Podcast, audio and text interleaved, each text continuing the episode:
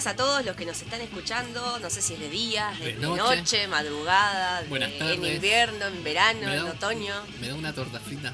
Torta ¿Hace frío? Hace frío, sí, hace frío. Eh, no sé a cuántos grados estamos, no, pero tampoco me importa. Bienvenidos a nuestro cuarto episodio de Edición, Edición Pochoclos. Y en esta oportunidad tenemos algo eh, un poco diferente, pero seguramente les va a gustar si están escuchando este podcast. Ale, tenemos un nuevo documental de historia de videojuegos. Sí, ¿cómo es que se llama? High score. Ah, bueno, exactamente esa. Gracias, señorita robot. Bueno, es una serie documental sobre la edad de oro de los videojuegos. Habla de todos los cerebros que hay detrás de esta Sí. industria maravillosa que nos hace pasar muy buenos momentos. Los que le dieron vida a los a icónicos como Space Invaders, eh, Final Fantasy, Street Fighter 2, Mortal Kombat, Sonic, Pac-Man, Ma- todo, Todo, lo, todo, todo, lo los, los clásicos. clásico, clásico de clásicos. Y también, a, a mí lo que me gustó mucho fue el que resaltaba un montón de personas que inventaron, que fueron partícipes y Sí. no tuvieron reconocimiento.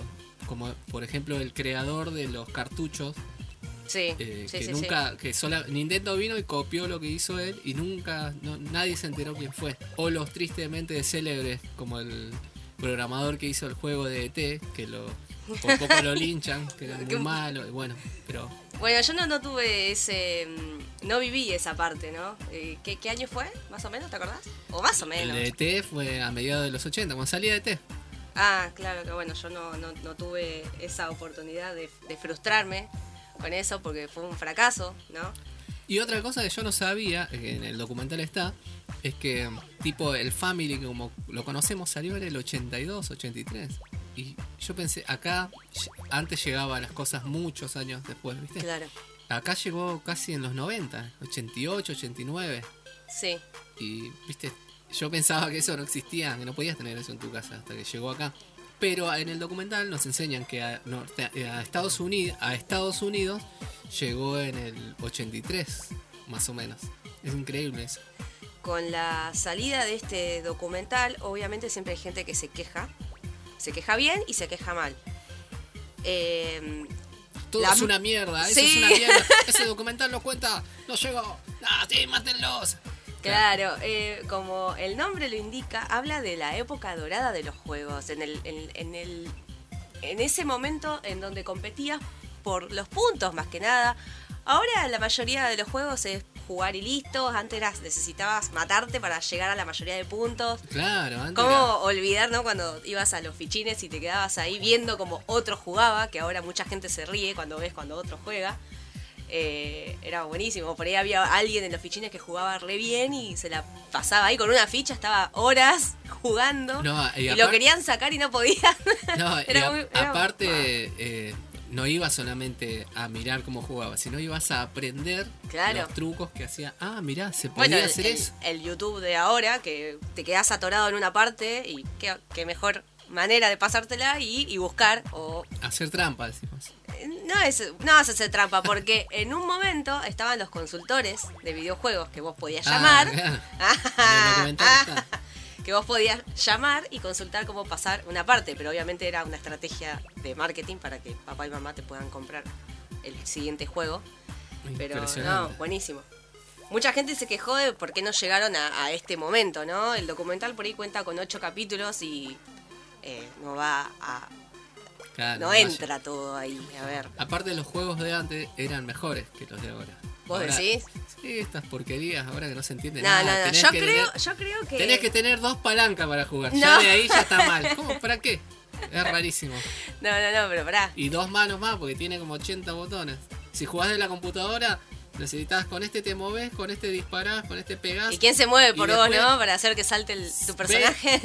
20, 20 botones más acá que podés cambiar el arma. Ay, callate, vos estabas jugando Fortnite ayer enojado porque querías tu avatar de, De de Iron Man. Man. y no lo tenías.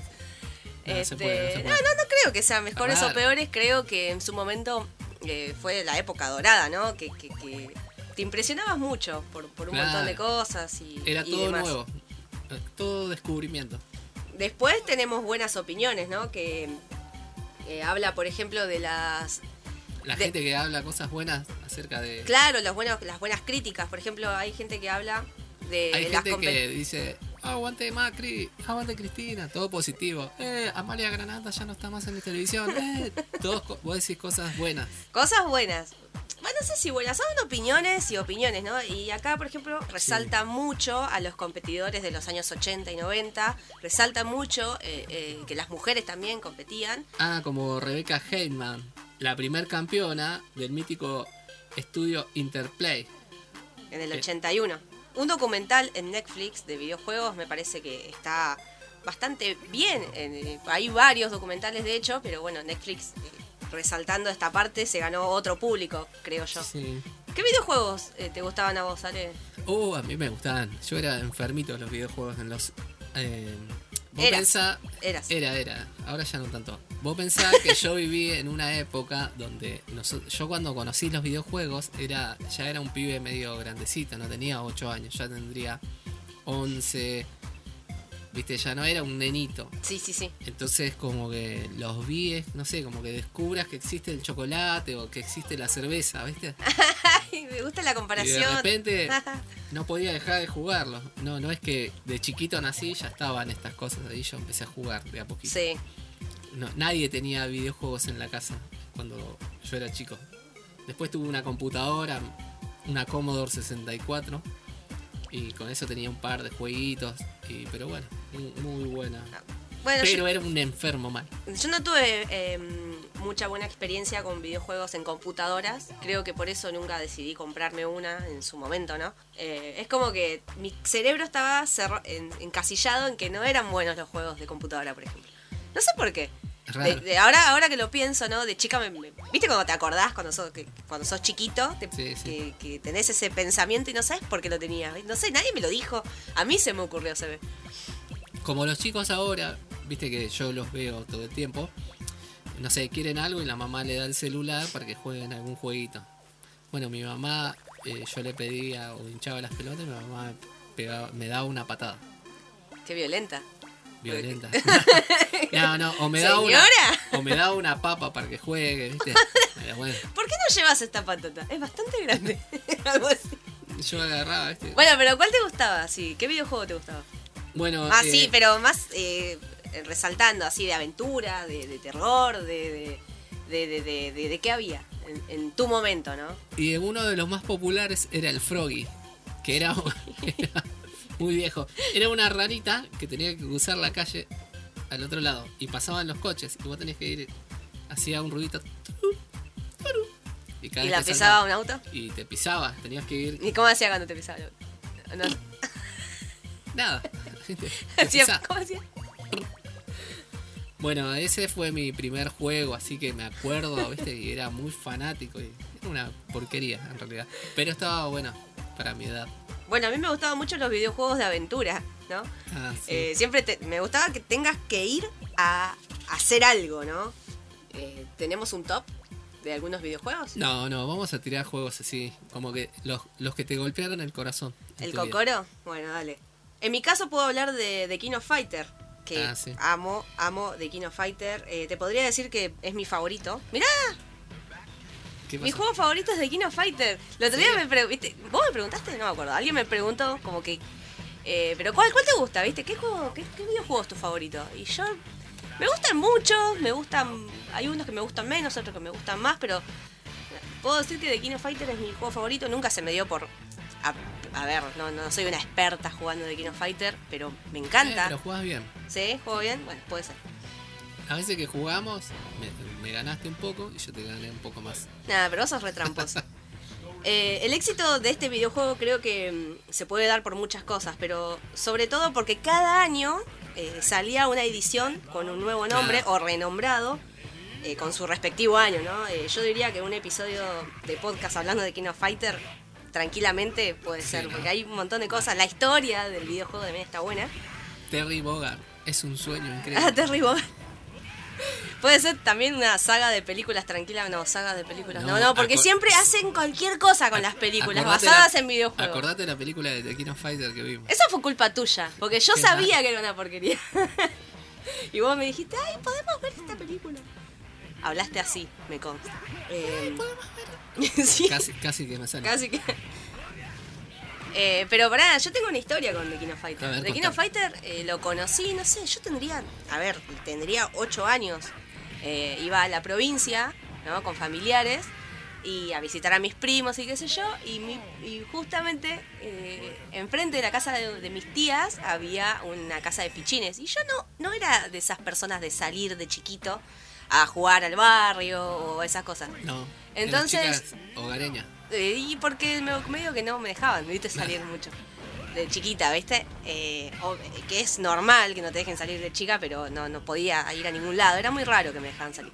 Entonces, eh, la única forma de salir era cuando, bueno, por ahí me iba a, a la, íbamos a la casa de mis tíos y enfrente había una casa de fichines donde eh, habían, bueno, un par de máquinas y íbamos con mi primo y ahí conocí de King of Pero Fighter. era un clásico tugurio, estaba lleno de chabones Eh, no, no, eran muchos chi- chicos, chiquitos, Ah, de mi claro. edad en ese momento. Yo no sé, la verdad, Ah, en tendría la 8 provincia es más años.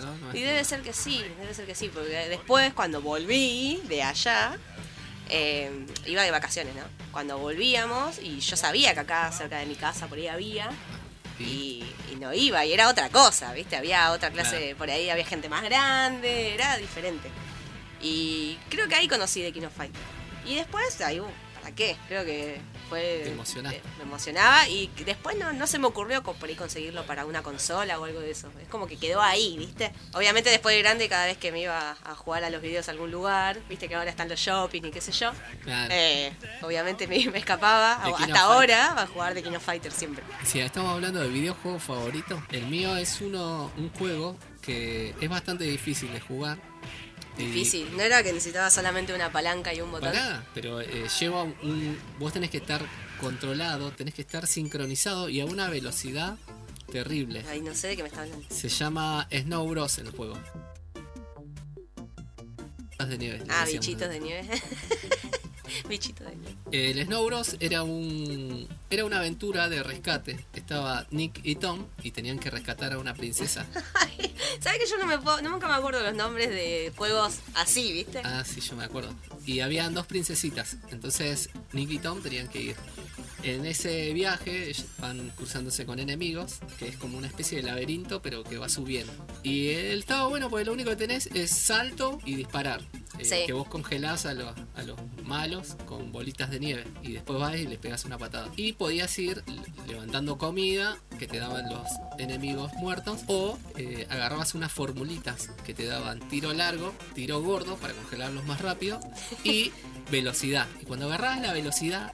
Era como, era como agarrar la estrellita en Mario Bros. Algo así. No, ¿No era así? puede ser. Ah, yo me guío mucho por las canciones. ¿viste? Cuando agarrabas la velocidad, Sí. es como que podías ir todo. Tenías que estar tan sincronizado porque los bichitos te pasaban por al lado, ¿no? Era- es, tenías que estar muy concentrado. eh, tenías que hacer una sincronización entre tus manos, tus ojos, el disparar y el saltar, porque los bichitos te tocan y morís. Me gusta, ah, claro, pero me gusta porque lo explicás como algo tan complejo y por ahí solamente necesitas saltar, correr o escaparte o matarlos o lo que Era sea. muy bueno, no, no, era, era muy bueno y muy rápido y estaba buenísimo. Lo que me acuerdo del Snow Bros por ahí que tenía la pantalla final, ¿no? La pantalla final tiene una canción re pegadiza. Eso es lo que me gusta del Snow Bros. Eh, la pantalla final, más o menos, es un ska, pero en realidad la canción, la mejor canción del Snow Bros. es después de.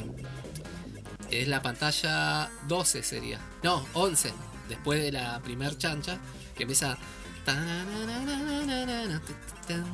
¿Qué, qué, de quién será esa canción? No lo- me puedo acordar. Y lo pasa que lo, eh, hay compositores que hacen esas cosas. No, no, esa es una canción reconocida. Es como la Ah, canción ¿sí? del elefantito. Del elefantito. Así se llama, la canción del no me elefantito. acuerdo, boludo, no sé por eso te. Bueno, la canción es. Esa es de. No me acuerdo. Ah, sí, sabés que tenés razón. Es una canción así popular, ¿viste? Sí, De sí, un- sí. Debe ser un compositor. No, no, sabés que tenés razón, pero bueno, ahora seguramente. No, no, ahí lo voy a buscar igual. Bueno, Snow Bros. De Toa Plan. El creador supongo que debe ser Osamu Ota. Bueno, y ese era el juego que me enloquecía hasta niveles de... Eh, ¿Ese es tu juego Vicio. favorito? de- Es mi ¿Vas juego a favorito de, ¿Hasta de ahora? la historia. Sí, ¿Hasta sí. ahora? ¿No, ¿No jugaste otra cosa que te Jugué haya un montón de- fascinado? de, juegos No, no, que me fascinaron, pero ese es el que más me fascinó. Y también por el contexto, ¿no? Te digo que cuando yo jugaba a, a un montón de juegos que no eran grandes juegos y un día descubrí ese y me voló la cabeza y fui Claro. bueno en algún momento, muy bueno. Muy, El mejor muy bueno. bueno. bueno, y cómo no hablar de, de Mario Bros, ¿no? Que, Sí, bueno, que ese fue mi, mi, mi clásico de, de cuando yo era chica, desarrollado por Nintendo en el 83. Pero la primera vez que apareció Mario fue en el, eh, En el Donkey Kong. En el 81. Que, ¿sabes que nunca jugué tanto? ¿No, no No, jugaste? Donkey Kong, no. ¿El gorilita que subía? Sí, sí, lo jugué, lo jugué, pero Era no bueno. era el, el- el favorito, ¿viste? El- a mí me, me- me volaba la cabeza Mario. Claro. Era como, no sé, jugarlo y jugarlo y jugarlo hasta creo que ahora, no sé cuánto lo juego. Creo que lo tenemos, ¿no? Sí, sí, lo tenemos. Ah. Tendríamos que jugar un día. Siempre me gustó mucho, ¿viste? Lo eh, simple y concreto, ¿viste? Creo que hasta ahora, por más que sean los... Por eso decía que mis juegos favoritos son los de aventura. Tenés que ir a hacer algo y listo, ya está. No, no, no me gusta tanto por ahí el hecho de, de los puzzles, ¿viste? Y buscar, ¿y cómo es esto? ¿Viste? Algo enroscadísimo y vos, ¿viste? Andá a que- rescatar a la princesa y listo, ¿viste? Tenés que buscar la llave, pensar dónde puede estar la llave, pero yo no quiero pensar. Ah, bueno, pero hay juegos que, que, que son así con puzzles y están buenísimos, pero bueno, en este caso me gustaba lo concreto, ¿viste? Uno pelea, gana y listo. Uno dispara, otro muere. Andá a rescatar a la princesa y ganaste, ¿viste? Dame- Matá a Koopa y listo. Koopa era, ¿no? Sí, compa. Dame el joystick con dos botones. salto y disparo. Déjame romper las pelotas con el X29, el Q. Nah, pero vos, pero vos sos un exagerado. Pará, vos sos un exagerado. ¿Eso por Dame una palanca sola, como tres palancas para jugar. Ah. ¿Cómo con mano? Tengo dos manos, flaco, dos manos. Tiene 42 años, por eso se porta así. ¿Cuál, pero... ¿Sabes por qué debe ser que sos tan así? Que eh, por ahí... Está bien, yo jugué el Family, ¿no? Lo primero que jugué fue Family. Pero eh, creo que jugué mu- mucho más Sí. PlayStation Ah, claro. que porque yo era fa- Family yo era muy chiquita o sea era eh, pero pero en el momento que tuve capacidad de razonamiento de pensar bien de recordar más cosas por ahí Claro. fue en ese momento cuando pude obtener la PlayStation Ah, claro. ¿cuál No, fue tu cuál, cuál fue tu primer consola ponele? Bueno, nosotros teníamos uno que tenía una palanca sola con Sí. un botón en la punta. Ah, sí sí sí sí sí Y bueno, después de ese, el Family Game, después yo, que ese me lo compraron, ¿viste? Era chico. sí Y después tuve un Sega, ah sí que también tenía seis botones, pero los botones eran lo mismo. era medio similar al Family también en el sentido Sí. de cantidad de botones y Bueno, com- los la complejidad digamos Los gráficos eran mejores. Sí, no, obviamente. Todos ten- alguien tenía un Sega en el barrio y vamos todos a jugar con el Yo Sega. tenía el Sega. Ah, Y y, y después ya no, no me compré nunca más nada. Hasta la Play 3, que las compré, pero ya de grande. Claro. Bueno, yo recuerdo, justamente, recuerdo haber tenido un Family y no sé de, de dónde salió. Había uno en mi casa. No me acuerdo. Posiblemente me lo compraron. Lo que sí recuerdo es que para un día del niño, creo que yo tenía entre 8, más chiquita era, no, no, era mucho más chiquita. Cae mi tía, ¿no? A- Sí. Mi tía a una casa con una computadora portátil. Pero esas de juguete. Esas de juguete, ¿viste? Bueno, me la da, qué sé yo, y me da junto con un cassette que tenía algunos videojuegos, ¿no? Pero ¿qué pasa? Esa computadora portátil era como. te- tenía varios juegos de enseñanza, ¿viste? Educativos, como Ah. te enseñaban a escribir, a hacer cuentas y qué sé yo. Pero en ese mismo cassette habían varios juegos, incluido Mario Bros. Bueno, y demás Ah, juegos. Obviamente, eh, cuando descubrí que el primero me decían, no, no, el- o sea, venía con el cassette incrustado, ¿no? Y cuando después me decían, no, no, no puedes cambiarle el cassette porque se rompe. Y como había un family en casa hace un, hace un tiempo y no lo usábamos, capaz que se rompió, no recuerdo bien. Lo que sí recuerdo es que agarraba los cassettes que ya tenía y dije un día, ¿cómo puede ser? Pará, si esto anda acá, esto anda allá. Entonces saqué de la computadora portátil el cassette educativo y chanté el, el de Mario Bros, el que traía un montón de jueguitos de otras ya cosas. fue.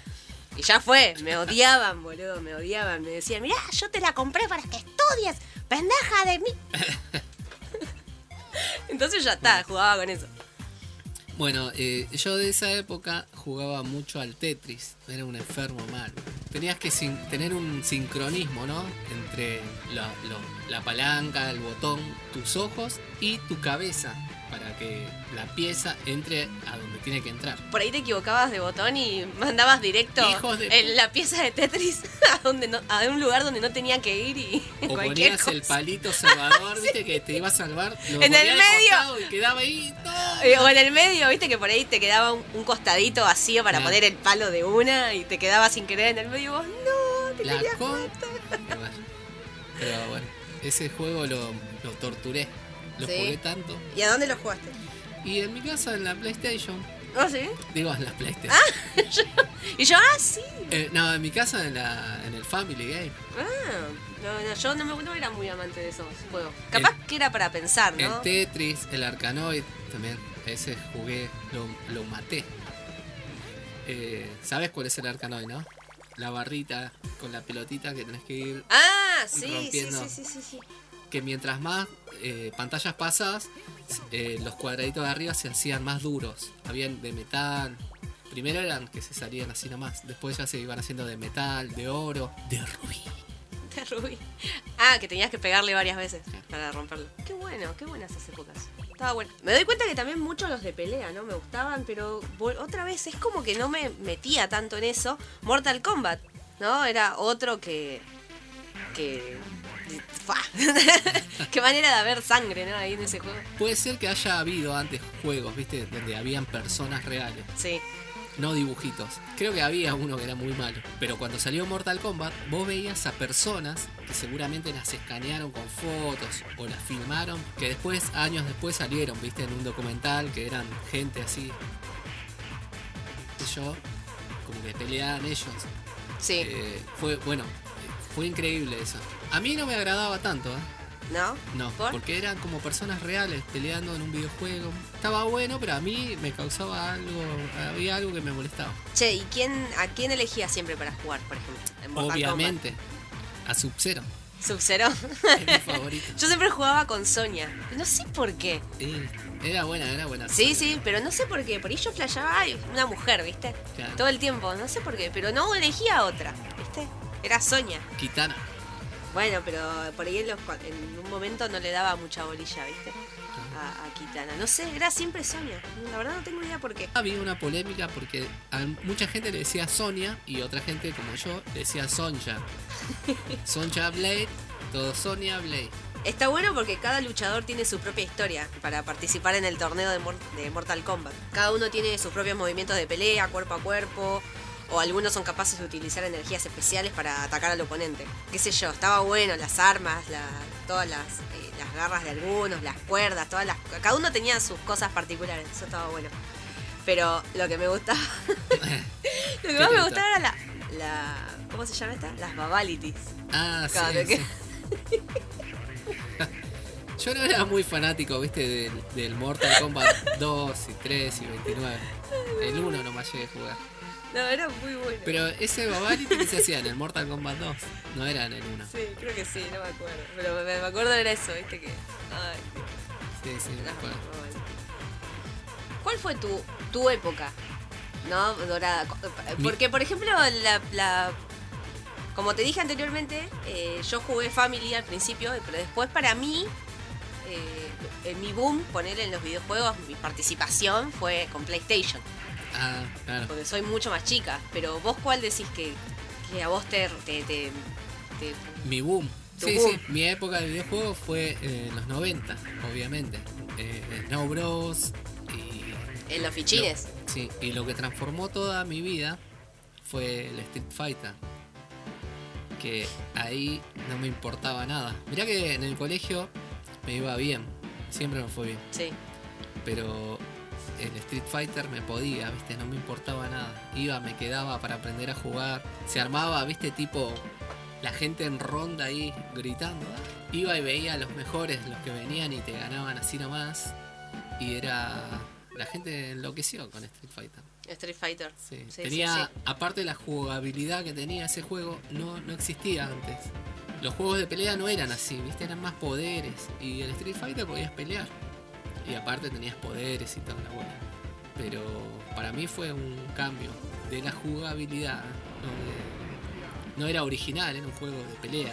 Ah, estamos hablando esto desde el lado de jugadores, espectador, de personas que por ahí no están, no estamos tan al tanto de las cosas, de cómo se crearon, qué hay más allá de todo esto, porque no somos ingenieros, somos Claro. simplemente personas que, que jugaron y que la pasaron tan bien, que ya se van perdiendo a medida que pasa el tiempo, porque bueno, hay muchas otras cosas más. Odio a los que jugaban con Vega. Street Fighter, una serie de videojuegos de luchas creada por la empresa japonesa Capcom, que ya lo conocemos todos. El primer título de Street Fighter apareció en el año 1987, que era medio una verga, pero estaba bien. Eh, ¿Cómo se entiende eso? era un juego medio choto, no era tan bueno, no tenía tanta buena jugabilidad como el que salió después. Sí, sí. Street Fighter 2 fue la que causó la verdadera revolución y provocó el boom de los videojuegos de lucha por su jugabilidad, ¿viste? Tenías un control perfecto de los luchadores. Había gente que jugaba con Chun-Li y jugaba muy bien. Siempre pensé en vivir de jugar videojuegos, ¿no? Eh, ¿Cómo hacer? Pero se ve que no tenía tanta curiosidad, porque después lo abandoné un tiempo, un tiempo dejé de jugar. Eh, pensaba mucho en la gente que te critica por pasar horas jugando, dicen Claro. que por ahí es una boludez. No, por ahí no, dicen que es una boludez. Claro. Pero lo que no saben es que muchos chicos escapan a otro mundo, ¿no? Eh, en el cual solo disfrutan, la pasan bien. Es como una terapia. Eh, sin ir más lejos, mis hermanos viven jugando los videojuegos. Capaz que es algo que los hace sentir bien. Es una terapia, una forma de entretenimiento, como el fútbol, creo yo. Claro. Eh, como cualquier costumbre popular. No hay que subestimar a los videojuegos. Hay grandes creadores, diseñadores, ingenieros, programadores y demás Y de- músicos también. músicos también, y detrás de todo esto, y dedican su vida a hacer la nuestra más fácil y llevadera. Este fue nuestro cuarto episodio de Edición, Edición Pochoclos, Pochoclos. y nos, nos estamos viendo en el siguiente episodio. Adiós.